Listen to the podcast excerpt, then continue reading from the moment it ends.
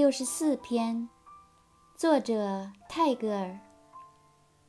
Thank the flame for its light, but do not forget the lamp holder standing in the shade with constancy of patience.